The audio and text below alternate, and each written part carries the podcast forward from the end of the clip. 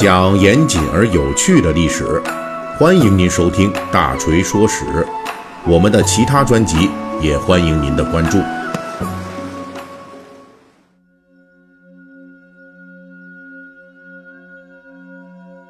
本期的大锤说史节目，我们推迟了两天更新，因为团队里呢有老师又病倒了。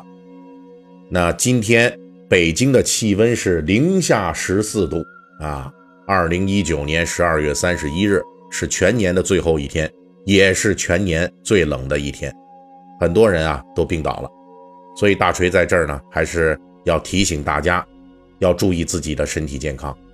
啊。那么过了今天呢，就是二零二零年了，所以我在这儿也提前的预祝各位啊，祝你们新年快乐，在新的一年里可以有更大的收获和更长足的进步。那今天我们的锤哥的这个大锤说史，哎，我们也再蹭一下热点。就这两天啊，长征五号运载火箭成功的将实践二十号卫星准确的送入了预定轨道。就成为刷屏的一大新闻事件了。这个长五啊，人称胖五啊，这体型确实比原来的家伙都大了一圈。那自从二零一六年十一月首飞以来啊，它是我国目前运载能力最大的火箭，期间经历了各种曲折啊，最终在二零一九年年底再度成功飞天，可以说是。迈出了中国航天史上坚实的一步。那么本期大锤说史呢，咱们就讲一讲跟这重型运载火箭相关的故事。这个重型运载火箭，顾名思义就是特别重、特别大，因此它飞得也更远，携带的卫星或者是飞船，这重量也可以更大。这类火箭代表着当今世界运载火箭技术的最高水平。谁手里要是有这样的家伙，就能大幅度的提高自己进入太空的能力。而重型运载火箭当初的诞生，就是伴随着人类的登月实践。之前锤哥曾经推出过一期关于人类登月历史的节目啊，叫做《嫦娥登月回眸：五十年前一场登月竞赛的生死时速》。那有兴趣的朋友们呢，可以往前倒倒啊，去听一听。简单来说，就是在二十世纪五六十年代，冷战时期啊，美苏不仅在全球范围内展开竞争，还把这一场战争就延伸到了外太空啊。那双方争夺的焦点之一呢，就是谁能首先登上月亮。由此截止到目前为止，人类历史上最为强大的重型火箭。那首推在阿波罗登月计划期间投入的土星五号，根据美国宇航局的数据，土星五号运载火箭长一百一十一米，直径十米，起飞重量两千八百吨，可以运载一百三十吨物资送入近地轨道。作为参考，我们的胖五起飞重量八百七十八吨，可以将二十五吨载荷运到近地轨道。那这样的能力呀，相当惊人啊！就让土星五号直到目前为止，无论是在自重量方面，还是在载重量方面，都保持着记录啊，无人能及。这款火箭呢，其实它还不是说是美国佬设计的，是美国人请德国著名火箭专家冯布劳恩牵头研制的。这个人是二十世纪最伟大的火箭科学家。在参与美国人的太空计划以及土星五号火箭研制计划之前，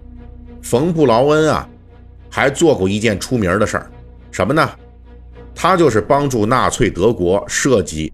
著名的 V 二火箭的啊，而且这 V 二火箭呢，还投入了第二次世界大战。他造出来的 V 二火箭，也是人类历史上第一种投入实战的弹道导弹。V 二火箭能够携带一吨的弹头飞三百公里以上，在实战中，德国人就曾经隔海冲着英国发射了三千发，天天呢就嗖嗖嗖就发这个，就造成了一些破坏。但是因为当时的这火箭制导技术啊还不是很成熟，所以精确度也相对也差一些啊，基本就跟这乱扔差不多，掉哪儿就算哪儿。有的呢击中了军事设施。也有打到城市、打到这民用设施上的，还有打到农田里的。所以这种不靠谱啊，就引起过英国民众的恐慌啊！天天头顶上发导弹，谁知道它能掉哪儿啊？不知道。所以呢，没办法呀，这个 V 二火箭的发射场就成了英美盟军啊专门部署、重点打击的这目标。这些战斗后来经常在我们熟悉的一些二战射击类的游戏里边，就作为关卡就出现了。这是重现当年的一些场景。那虽然在二战中，冯布劳恩有极不光彩的过去，但是鉴于他在火箭科学领域的巨大成就，在二战临近结束的时候，他和他的科研设计团队仍旧引发了美苏两大强国的争夺。最终呢，美国人。就把冯布劳恩和他的团队就给拉拢过来了。到了二十世纪六十年代，美苏太空争霸进入到白热化阶段，双方为了实现尽快登月，都上马了重型火箭研制工作。冯布劳恩的代表作就是帮助美国人鼓捣出了这土星五号。当然，这种空前绝后的重型运载火箭，并不是凭空跳出来的，在土星五号。横空出世之前，冯布劳恩就相继推出了木星火箭以及土星系列火箭。在以上的丰富的这种技术的积累基础之上，才诞生了人类历史上最强大的土星五号。这土五最主要的用途就是执行美国的阿波罗登月计划，它前后共发射了十二艘阿波罗飞船以及一次。发射空间实验室，并且将其中六艘阿波罗飞船送上了月球。而苏联方面，本来用于与之匹敌的 N 一火箭发射连续失败，而且造成了很大的损失，最终啊就黯然下马了。可以说，正是大推力重型运载火箭领域的胜负，直接决定了美苏两国这两个超级大国太空竞赛的最终成败。说到这儿啊，我还要专门讲一个，就之前咱们对比哈，我们这胖五和这土星五号，胖五和土五，咱们来比一下。基本上来说呢，虽然这胖五叫胖五，但是它这体型啊，还不及土星五号的三分之一呢。不过这个差距呢，其实也没什么大不了，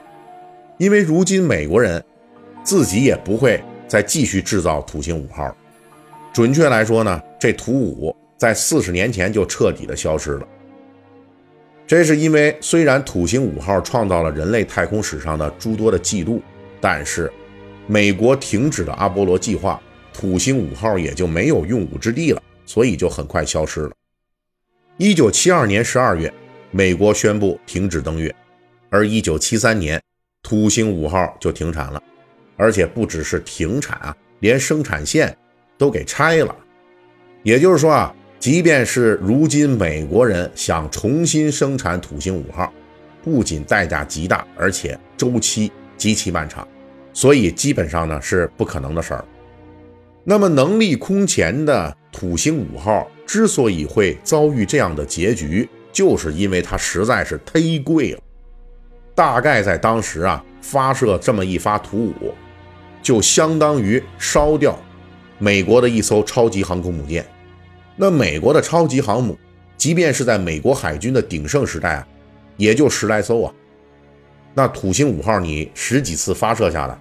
就差不多把这美国海军的啊这个当家的这家底儿全给整没了。那土星五号你这烧钱能烧的这么肆无忌惮，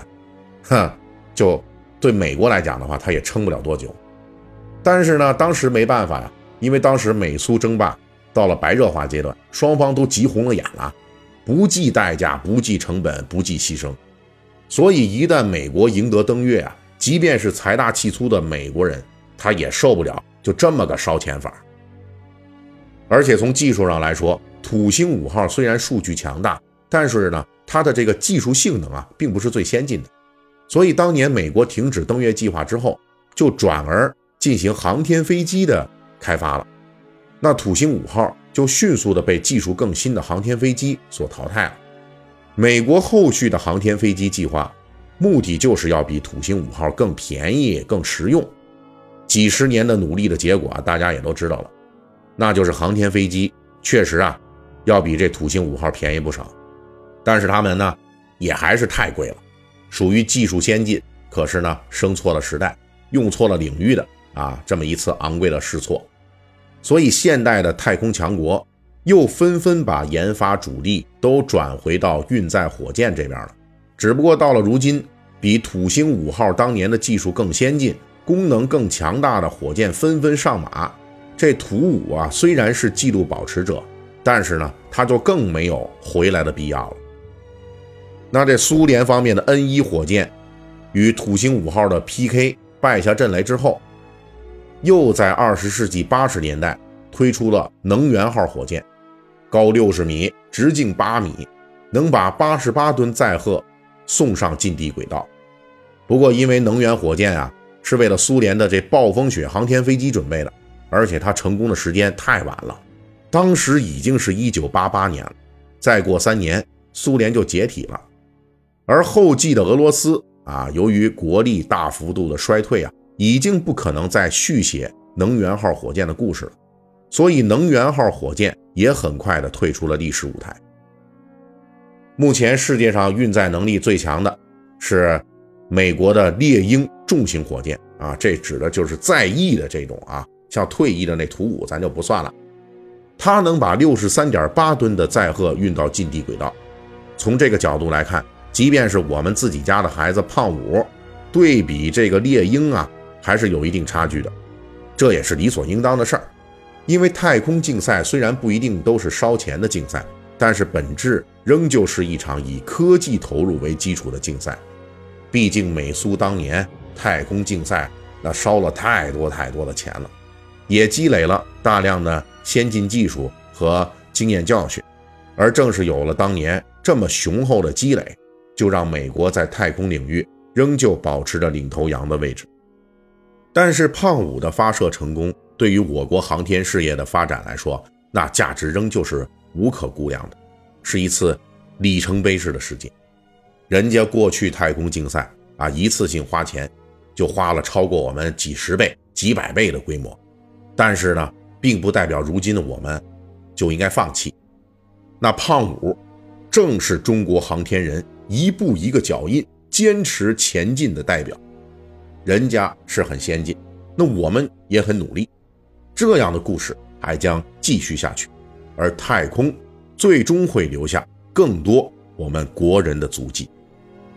好，本集大锤说史我们就给大家讲到这里。如果大家喜欢听，可以微信搜索添加四四七九二五八零三一七八，让小助手拉您进入大锤粉丝群。请注意，微信搜索添加四四七九二五八零三一七八。